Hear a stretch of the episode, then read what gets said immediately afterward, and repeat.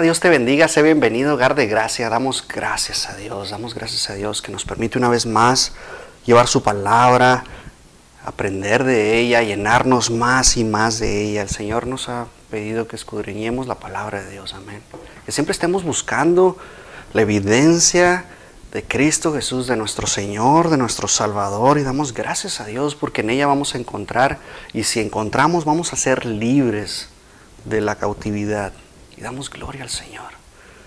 Porque por medio de ella creemos, esa es la fe que nosotros ponemos en Él, que Él murió y que Él resucitó de entre los muertos al tercer día. damos gracias a Dios porque por medio de creer en nuestro Señor Jesucristo somos salvos. Damos gracias a Dios. No le das gloria al Señor. Porque hemos estado aprendiendo acerca de las evidencias que la palabra de Dios hay. Y todavía nos queda muchísimo más que explorar, indagar. Y gracias a Dios a la ciencia nos permite corroborar que la palabra de Dios es fiel, permanece para siempre. Damos gracias a Dios. Es absoluta, no cambia. Damos gloria a Dios. Padre, te damos gracias, Señor, por tu palabra. Gracias, Señor, porque tú nos revelas una y otra vez, Señor, que esta palabra es absoluta, Señor. Y solamente te damos toda la gloria y toda la honra, Señor, porque solamente un creador perfecto pudo haber hecho esta obra maestra, que es tu palabra, Señor, que es para nosotros, para que nosotros podamos ah, ser corregidos, ser redarguidos, ser instruidos, ser guiados, solamente por ti, Señor. Síguenos mostrando, Señor, tu palabra que ya está revelada ante nuestros ojos, Señor. Que tu Espíritu Santo habla en nuestras vidas y pueda tocar nuestro corazón, Señor. Que nosotros podamos abrir nuestros oídos, nuestro entendimiento y poder atesorar esta palabra, Señor. Y solamente te damos gracias, Señor. En el nombre de Cristo Jesús. Amén y amén. No le das gloria al Señor, porque el Señor de nuevo nos permite llevar la palabra de Dios nos permite aprender más. Y eso es lo que el Señor quiere, que aprendamos más y más de ella, porque si permanecemos en su palabra, seremos verdaderamente sus discípulos y la verdad os hará libres. Damos gloria al Señor. Siempre el Señor está tratando de hablarnos por medio de su palabra. Damos gracias a Dios. Hemos estudiado las evidencias que profetizan y profetizaban al Señor Jesucristo. Hemos hablado acerca de las evidencias que la creación tiene para nosotros, todo lo que en ellas hay. Porque el Señor no se equivoca, el Señor es perfecto en toda su creación. Cada día de la creación el Señor decía, y era bueno, y toda su creación siempre fue buena, y damos gracias a Dios. El Señor ahora sostiene todo con el poder de su mano, está guardándonos y guiándonos y siempre está hablando nuestras vidas. El Señor quiere que veamos las evidencias científicas que ahora hay, que están en la ciencia.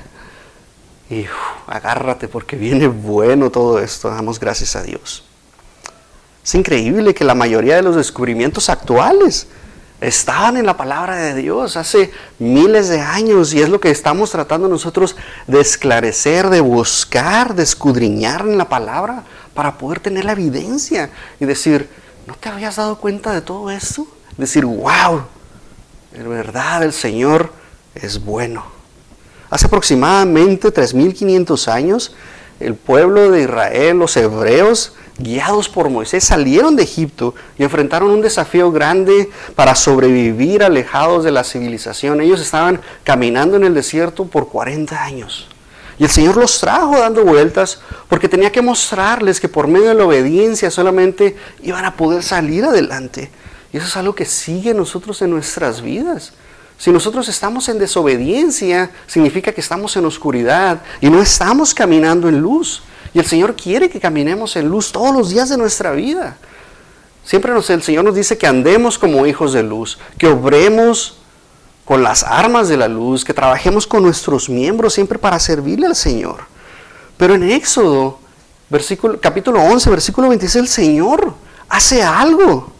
Es una promesa, es un pacto que el Señor hizo para con el pueblo de Israel en ese tiempo. Y mira lo que dice la palabra de Dios. Y dijo, si oyeres atentamente la voz de Jehová tu Dios. Escuchemos esto, si escuchamos atentamente la palabra de Dios. Por eso el Señor siempre decía, nuestros oídos listos para oír. El que tenga oídos para ir, oiga. Siempre el Señor estaba hablándonos de esta manera. Dice, e hicieres lo recto delante de sus ojos y dieres oído a sus mandamientos y guardares todos sus estatutos, ninguna enfermedad de las que envié a los egipcios te enviaré a ti, porque yo soy Jehová tu sanador. ¿No le das gloria al Señor? Es una promesa que Dios le hizo al pueblo de Israel en ese tiempo para que pudieran ellos cruzar el mar rojo y después de eso haber sido librados de la esclavitud. Y el Señor les promete que si obedecían los mandamientos iban a ser sanos todo el tiempo, que los iba a guardar. Acuérdate, el, el Señor está hablando en ese tiempo para precisamente el pueblo de Israel, ¿ok? El Señor es bueno y vemos la mano del Señor que estaba sobre ellos y solamente nos muestra el carácter de amor de Dios y protección de Dios hacia el pueblo de Israel, que Él deseaba el bienestar de cada uno de ellos y los iba a guardar, siempre y cuando obedecieran los mandamientos. La obediencia es clave en nuestras vidas para que nosotros podamos ir de triunfo en triunfo y de victoria en victoria. ¿Y cómo vamos a ser obedientes a la palabra de Dios? Pues sabiendo y entendiendo la palabra de Dios. Muchas veces se oye muy bonito lo que decimos, lo que escuchas, y la verdad es que en veces no va de acuerdo a la palabra de Dios, pero como se oye muy bonito y cae bien en tu corazón y cae bien en tu entendimiento, tú dices, es que así debe de ser pero no es lo que dice la palabra de Dios, para poder saber exactamente si esas palabras que endulzan el oído, como dice Gálatas, como son de oír, y si podemos entender que en la palabra de Dios vamos a ser libres, poder saber que lo que se dice en realidad es pasado por la lupa de la palabra de Dios o no lo es. Tenemos que tener el discernimiento. Y la palabra de Dios nos hace todo esto. Hay tantas cosas en la palabra de Dios que nosotros tenemos que entender. Y hay secretos en ella que están ya revelados y solamente tenemos que ir a la palabra para poder descubrir todo lo que en ella hay. A finales del siglo XIX empezamos a ver cómo la ciencia empezó a explotar, empezó a desarrollarse tantas cosas. Pero vemos en Levítico, vemos los principios de la cuarentena, y eso es lo que quiero ver. Y te va a sonar a lo que está sucediendo hoy en día. Pero en aquellos tiempos ya se había revelado. El Señor lo estableció de esa manera. Damos gracias a Dios. El Señor estableció estas leyes, estos principios para que el pueblo de Israel los practicara, para guardarlos de enfermedades como la lepra, por ejemplo, y hacía que estuvieran en cuarentena. Y mira lo que dice Levítico 13, versículo 46 y 45. El leproso en quien estuviere la plaga traerá sus vestidos rasgados y su cabeza cubierta y cubrirá su boca y clamará, impuro, impuro. Todos los días que la plaga estuviere en él será impuro. Ese impuro habitará solo, fuera del campamento será su morada. La verdad es que si nosotros empezamos a entender esto, el Señor ya había establecido la cuarentena para cuidar al pueblo completo de que no se esparciese esta plaga. El Señor estaba trabajando y la verdad es que podemos verlo aplicado en este tiempo con el coronavirus. En aquellos tiempos con la plaga, ah, la plaga negra, por ejemplo, que empezó a destruir por completo Europa, se empezó a esparcir por todas partes. Pero esta cuarentena, el Señor nos estaba guardando de ella por medio de todo esto que se puede aplicar hoy en día. Vemos que esta persona, por ejemplo, si adquiría la lepra, tenía que decir que estaba contagiado, que estaba contaminado, que era impuro. Y la gente se alejaba. Lamentablemente, no demostraban su amor hacia con ellos. La dureza del corazón de las personas. El Señor siempre quiere que trabajemos en nuestro corazón. Por eso si tú ves a alguien que está enfermo, abre tu corazón, hable, hazle una llamada, Envíale algo de comer, lo que tú quieras, lo que esté en tu corazón, tú proveele a esa persona. Pero hay tantas regulaciones de higiene que el Señor estableció desde aquellos tiempos que aplican hoy en día a nuestras vidas. Mira lo que dice Deuteronomio 23, 12 y 14. El Señor dice, tendrás fuera del campamento un lugar donde salgas, y ahí afuera del campamento irás, y entre tus utensilios tendrás una estaca, y será cuando te sientes afuera, cavarás con ella, y luego cubrirás tu excremento, porque Jehová tu Dios anda en medio de tu campamento para librarte y para entregar tus enemigos delante de ti. Por tanto, tu campamento será santo, para que Él no vea en ti cosa inmunda y se aparte de ti. ¿Qué te suena esto? Estas personas estaban en medio del campamento. Cuando el Señor sacó al pueblo de Israel, dice la palabra de Dios que eran 600 mil hombres listos para la batalla. ¿Qué significa esto? Que no está incluyendo niños, no está incluyendo mujeres, no está incluyendo ancianos. Eran hombres que estaban listos para pelear. Entonces en realidad eran más de 600 mil hombres. Imagínate este pueblo con un millón de personas aproximadamente o más, donde ellos hacían sus necesidades en medio del campamento las moscas, el olor, las infecciones iban a estar por todos lados. Y el mandamiento que el Señor les da es que salgan fuera del campamento con un palo. Ahora podemos usar una pala. Y decía que hicieran un hoyo y ahí hicieran sus necesidades y cubrieran el excremento. Solamente el Señor estableciendo. ¿Por qué? Porque debemos preguntarnos siempre por qué el Señor establecía leyes porque hay los, los mandamientos que el Señor ha establecido. Hay una causa, hay una razón por la cual. Solamente analiza todas estas cosas. El Señor nos muestra que tenemos nosotros que ser limpios en todo lo que hacemos. El excremento es algo sucio, es algo que contamina. Imagínate las moscas y luego de ahí yéndose a tu alimento y tocándote tu rostro y solamente analízalo de esa manera. Hay rituales que podemos ver en la palabra de Dios que el Señor estableció por una razón o por múltiples razones. Por ejemplo, el Señor está trabajando y obrando y mostrándonos qué tenemos que estar haciendo nosotros.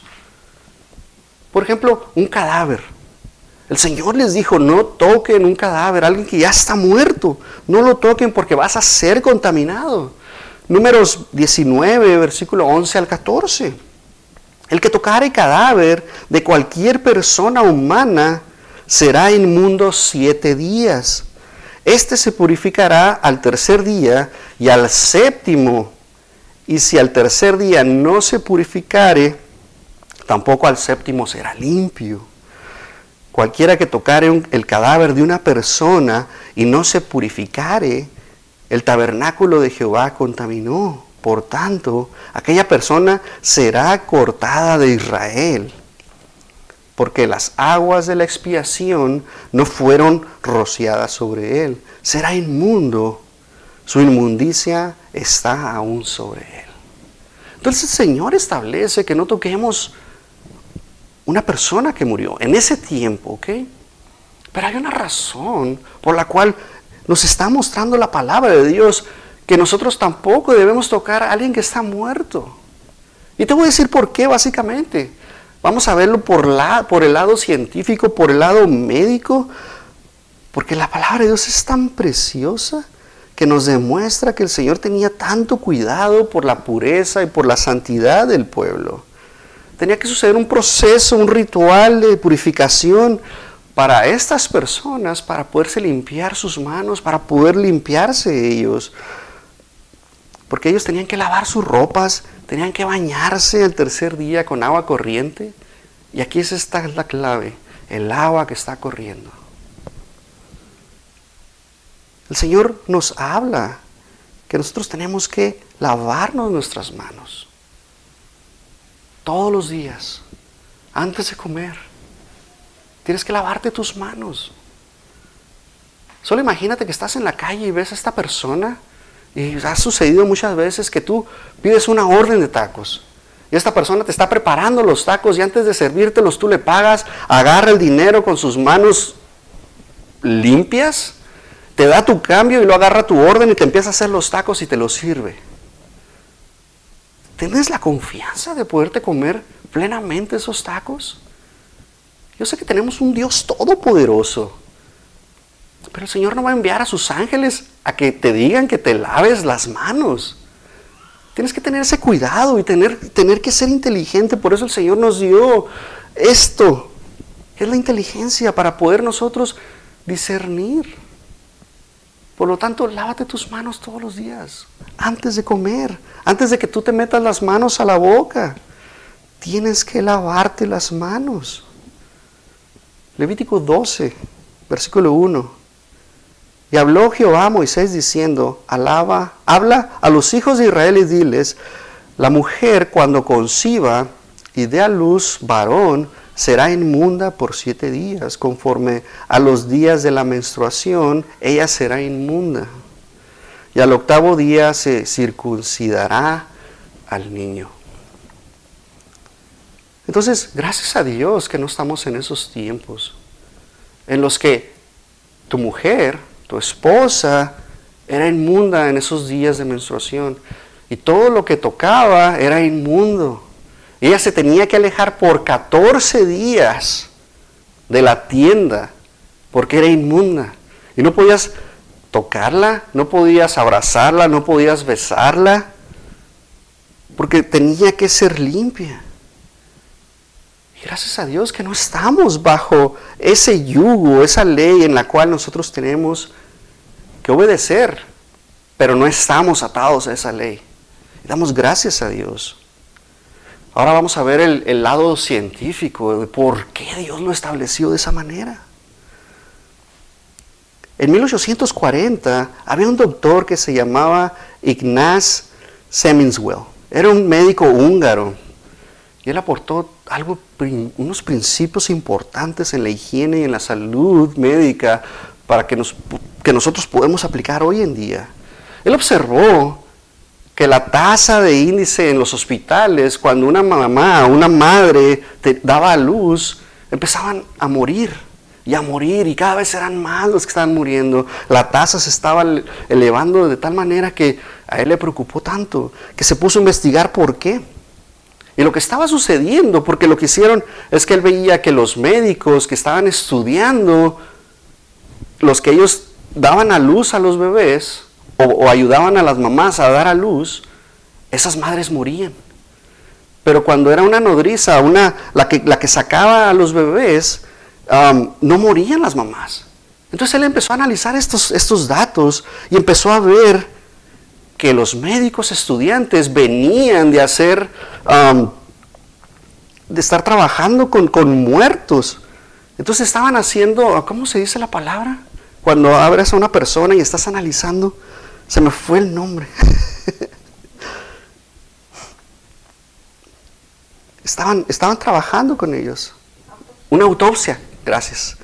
Ellos estaban saliendo de hacer una autopsia y de ahí, de autopsia, y de ahí iban y daban, ayudaban en el parto tenían sus manos contaminadas. Ellos se lavaban sus manos, pero hacían en una vasija y el agua estaba estancada. Metían sus manos, se lavaban y volvían a meter y sus manos seguían contaminadas porque ya habían contaminado el agua.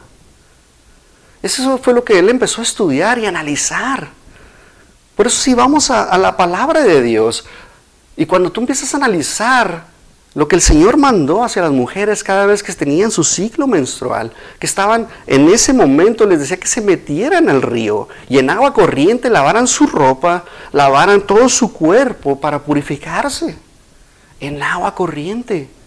Porque si era en agua estancada, todo iba a estar contaminado. Entonces él analizó todas estas cosas y empezó a aplicarlas. Empezó a pedirles que se lavaran sus manos en aguas corrientes, que estuvieran constantemente. Y por eso ahora ves a médicos que meten sus manos.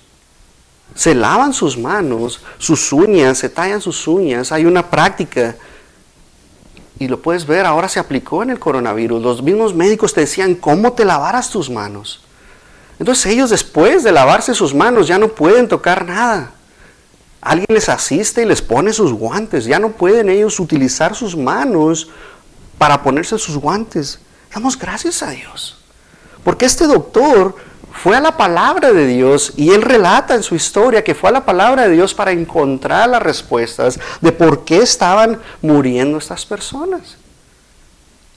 Y no fue hasta 1865 cuando el médico Joseph Lister avaló. Y ahora es lo que tenemos y está aplicado a nuestras vidas.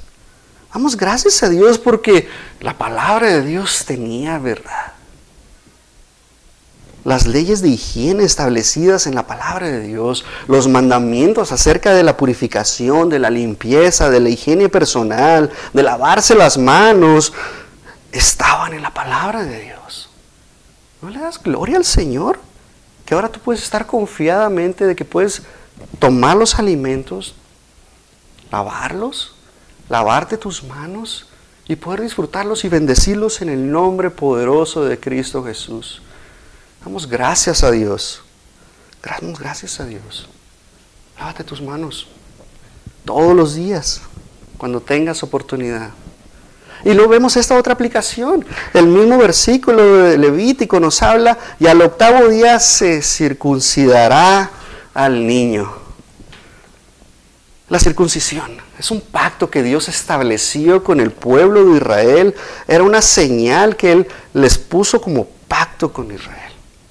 Mira lo que dice Génesis 17. Desde Génesis, Dios establece ese pacto con, con Abraham seréis circuncidados en la carne de vuestro prepucio, y será por señal el pacto entre mí y vosotros. La circuncisión es una práctica judía que se aplica solamente a los varones en los primeros días de su nacimiento. Solamente es para los varones. Y es al octavo día. Y la pregunta que te quiero hacer el día de hoy es, ¿por qué al octavo día? ¿Por qué no al día siguiente de su nacimiento? No, ¿Por qué no a los 30 días? ¿Por qué no al año? Hay una razón. Y la palabra de Dios nos muestra todo esto, pero déjame hacerte todo el contexto de lo que dice la palabra de Dios. Porque no solamente es por su bien, sino por el bien de las otras personas de la que va a ser su esposa. Porque está comprobado científicamente y se comprobó en 1940 que una persona que no está circuncidada contiene más bacterias, contiene más virus en su, en su aparato reproductor, que es una, tiene la tendencia a producir cáncer cervicuterino. Un hombre que está circuncidado no tiene esas bacterias porque es más fácil que se pueda lavar y bañar y estar limpio. Y el Señor lo estableció de esa manera para cuidar al pueblo de Israel. Damos gracias a Dios. Es algo que el Señor estableció. Y de esa manera la pregunta, ¿por qué otra cosa? ¿Por qué otra razón? ¿Por qué exactamente al octavo día lo estableció de esa manera? Ya habíamos hablado un poquito de esto, pero gracias a Dios que tenemos la evidencia. Las investigaciones científicas demuestran que los recién nacidos son susceptibles a hemorragias. ¿Por qué? Porque no han desarrollado la vitamina K en sus cuerpos. Un pequeño niño, alguien que ha nacido, no puede coagular su sangre. Entonces, si tiene una pequeña cortadura, se va a desangrar probablemente. ¿Por qué? Porque no ha desarrollado esta vitamina. La mamá, dentro de su vientre, le está proporcionando todas estas vitaminas, pero él no las puede desarrollar por sí mismo. Entonces, la palabra de Dios nos muestra que es hasta el octavo día. Y científicamente hasta el octavo día es cuando el índice de vitamina K empieza a desarrollarse en su, en su, en su organismo. Ahora, gracias a Dios, a la ciencia, ya se puede tomar una vitamina, se le puede inyectar una vitamina al bebé para que empiece a desarrollar esa vitamina K y pueda coagular. Vamos, gracias a Dios. Pero no es hasta el octavo día que los niveles de la protrobobina se elevan. Eso es lo que desarrolla el hígado cuando esta bacteria que está en el cuerpo, que es por medio de la leche materna, se empieza a desarrollar. Es la protrombina. Y esta es la que eleva y disminuye el índice o el riesgo de una hemorragia cuando un bebé está creciendo. Y es hasta el octavo día. ¿No le das gloria al Señor? Hasta el octavo día es cuando es el día más óptimo. ¿Por qué? Porque es, a nivel hormonal suceden cambios en el cuerpo del niño, y solamente te digo que es a los niños. En ese momento está cambiando en su cuerpo algo, es el recién nacido, reduce el dolor, y exactamente al, octavo día, perdón, se reduce el dolor y hay una aceleración para su curación. Damos gracias a Dios en el octavo día. No le das gracias a Dios, es increíble que el Señor lo haya establecido de esa manera. Solamente es la palabra de Dios la que nos muestra todas estas cosas. Por eso mi, mi, pregunta, mi respuesta siempre es, en medio de los problemas, ¿qué te dice la palabra de Dios? ¿Has buscado acerca de cómo resolver este problema que tienes? La palabra de Dios tiene tantas respuestas, pero a la misma vez va a tener tantas cosas que van a explotar nuestra mente y muchas veces no las vamos a poder entender. Pero conforme vamos leyendo la palabra de Dios y conforme el Espíritu Santo nos va llevando y nos va transformando, vamos a empezar a entender cuál es la voluntad de Dios para nuestras vidas, que es agradable y perfecta. El Señor siempre es perfecto. Damos gracias a Dios. Estamos hablando de la sangre. El Señor nos dice que en un bebé, en un recién nacido, que se circuncida hasta el octavo día empieza a coagular porque ya tiene la vitamina K en su cuerpo, porque su riñón, porque su hígado, perdón, ya está trabajando. Y damos gracias a Dios. Ese hígado está trabajando, está produciendo ya esta proteína que ayuda para la coagulación de la sangre. Solamente es hasta el octavo día. Pero la sangre es la fuente de la vida. Y tú sabes eso. Sin sangre te vas a morir. Pero en aquellos tiempos, hace miles de años, el Señor lo estableció en la palabra de Dios. ¿Por qué? Mira lo que dicen estos, estos doctores. Hay un doctor um, inglés que se llama William Harvey y hay otro doctor español que se llama Michael Servet o Miguel Servet, como quieras, como quieras um, llamarle. El doctor William Harvey es el, médico en el, siglo XVII. Fue conocido porque fue pionero en el campo de la circulación, de la circulación sanguínea. Él circulación sanguínea.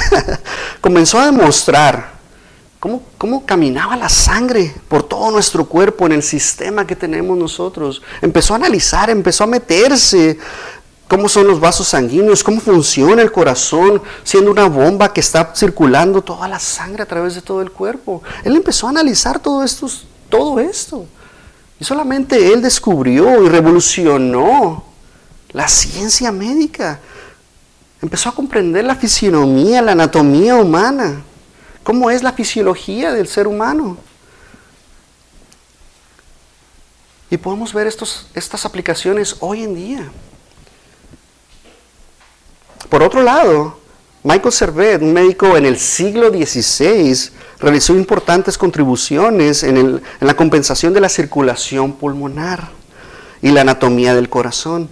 Entonces, entre estas dos personas, podemos ver lo que la palabra de Dios nos muestra y nos revela que está relacionado con la circulación de la sangre y estos descubrimientos, ¿cómo los podemos entender?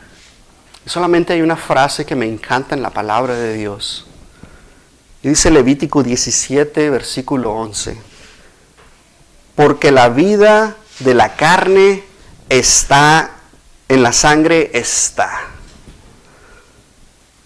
Si nosotros vemos esta palabra o esta frase, porque la vida de la carne en la sangre está, lo que nos está diciendo y revelando la palabra de Dios es que la sangre está recorriendo todo el cuerpo. Y ahí estaba esta frase en la palabra de Dios miles de años antes de que estos científicos, estos médicos pudieran entender El Señor nos está diciendo que esta sangre está recorriendo todo el cuerpo. Nos muestra la palabra de Dios porque transporta nutrientes, transporta el oxígeno que requiere el cuerpo, transporta otros productos químicos que son esenciales para nuestra vida, para poder sobrevivir. Elimina también los desechos metabólicos como el dióxido de carbono y otras cosas que tiene que desechar el cuerpo. Entonces, estos médicos analizaron y entendieron que la sangre pasa a través de los pulmones y es filtrada y se le aplica. Por eso cuando tú exhalas e inhalas, mandas sangre a tu, mandas oxígeno a tu sangre y la sangre a través de tus pulmones es filtrada y sale ese dióxido de carbono y todos los desechos que tiene que sacar el cuerpo. Cuando pasa por los riñones, de la misma manera. La sangre está compuesta de diferentes componentes como glóbulos rojos, glóbulos blancos, plaquetas y plasma. Damos gracias a Dios. Esta palabra vida en, hebreo es nepesh. Y ponle ahí, si quieres ponle ahí abajito de la, la palabra vida en tu Biblia, ponle nepesh. N-E-P-H, S-H, perdón. Nepesh o nepej, como quieras, como quieras uh, decirlo. Esta palabra es alma. Entonces lo que dice la palabra de Dios dice, porque el alma del cuerpo en la sangre está. No le das gloria a Dios. Tu alma está recorriendo en tu sangre. Se está moviendo en tu sangre. Es increíble lo que la palabra de Dios nos puede mostrar. Está recorriendo todo tu cuerpo. Este versículo está hablando de la expiación cuando ya lo leemos todo completo, dice, porque la vida de la carne en la sangre está, y yo os la he dado para hacer expiación sobre el altar por vuestras almas. Y la misma sangre hará expiación de la persona. Sin derramamiento de sangre no hay remisión de pecados, dice la palabra de Dios. Por esa razón Cristo derramó toda su sangre en la cruz del Calvario, como expiación porque recuerda que Él fue como cordero santo y sin mancha al matadero. Él enmudeció y fue y caminó y fue clavado en la cruz del Calvario. No le das gloria al Señor. Se merece toda la gloria y toda la honra. Merece que le sirvamos por lo que nos resta de nuestra vida y estemos agradecidos con Él por ese sacrificio que Él hizo por nosotros. Pero damos gracias a Dios. Esas evidencias científicas, médicas que podemos nosotros aplicar a nuestras vidas y entender que si nosotros vemos estos consejos que el Señor nos da, que podemos aplicar, porque la palabra está llena, llena de consejos prácticos para nuestra vida, para cómo vivir. Tenemos poco tiempo, Recuerda que somos peregrinos, peregrinos, dice la palabra de Dios. Somos peregrinos en este tiempo. Estamos de pasada nada más. Entonces el Señor quiere que nosotros vivamos nuestra vida con salud, que estemos establemente emocionales, que tengamos tranquilidad, que tengamos paz, que nos ejercitemos en todo momento. Y quiere que nosotros estemos trabajando día con día. Entonces, el Señor nos advierte ciertas cosas. Yo solamente quiero que abras tu corazón y que veas lo que la palabra de Dios nos habla acerca de estas cosas. Primera de Corintios 6, 9 y 10. El Señor está advirtiéndonos acerca del abuso del alcohol, de la glotonería, de la inmoralidad sexual.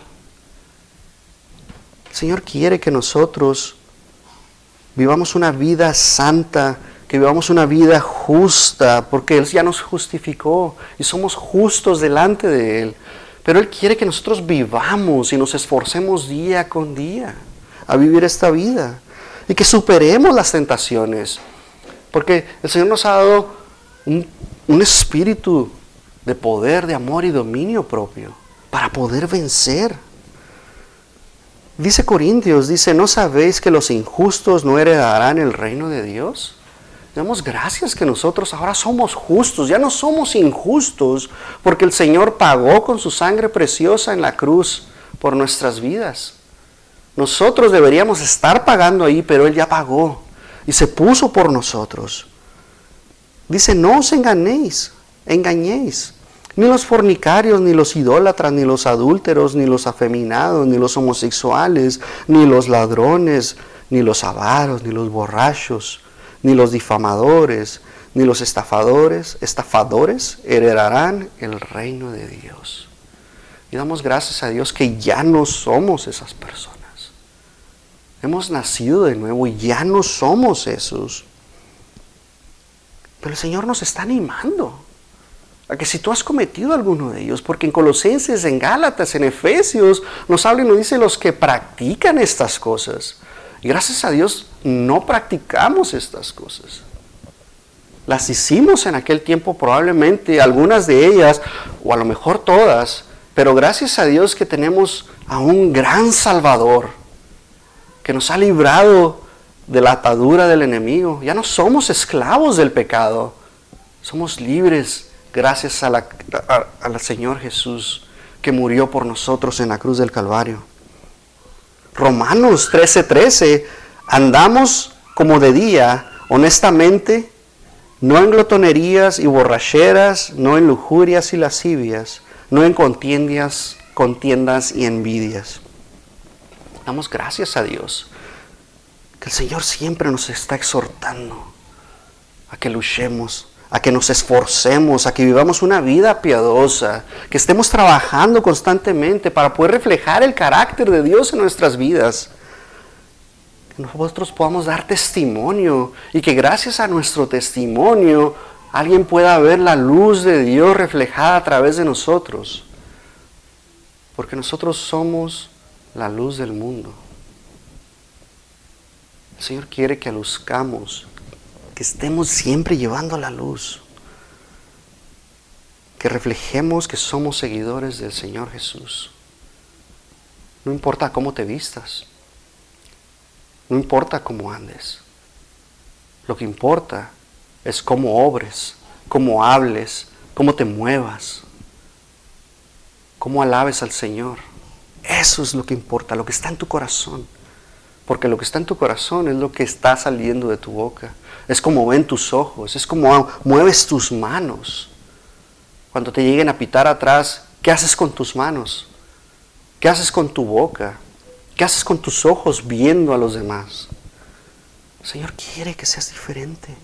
Quiere que estemos siempre trabajando y que seamos diferentes. La inmoralidad sexual viene y destruye nuestra mente con todo lo que metemos y contaminamos en nuestro corazón. Señor quiere que estemos siempre esforzándonos porque a final de cuentas vamos a, estar enfermos mentalmente, vamos a tener vergüenza, podemos entrar en depresión, nos afecta cómo somos. Esa inmoralidad sexual empieza a destruirnos de adentro hacia afuera, hasta el punto que es evidente y empiezas a hacer cosas que no están de acuerdo a la palabra de Dios. Si tú comes, Empiezas a deformar tu cuerpo, empiezas a destruirlo de adentro hacia afuera nuevamente. Tu corazón está sobrecargado, tus músculos están sobrecargados, empiezas a tener enfermedades cardíacas. Y no se diga la embriaguez, de nuevo, de, de adentro hacia afuera estás destruyendo tu cuerpo. Hay tanta evidencia en la palabra de Dios. Vamos a ver las evidencias físicas la semana que entra. Me refiero a evidencias físicas como la gravedad, como todo lo que estamos viendo. ¿Por qué hay tanto control? ¿Por qué hay tanta perfección en lo que vemos? Solamente para que estemos listos y poder entender lo que el Señor quiere hablarnos. Padre, te damos gracias, Señor. Gracias, Señor, por tu palabra, porque tú sigues hablándonos y mostrándonos que este libro es perfecto, Señor que podemos nosotros entender en base a la ciencia, Señor. Y no deberíamos estar buscando evidencia física, Señor, porque andamos por fe y no por vista, pero solamente poder glorificar tu nombre, porque tenemos la evidencia, Señor, de que tú eres Dios. Y te damos gracias, Señor. A ti sea toda la gloria y toda la honra En el nombre de Cristo Jesús. Amén y amén. Dios te bendiga.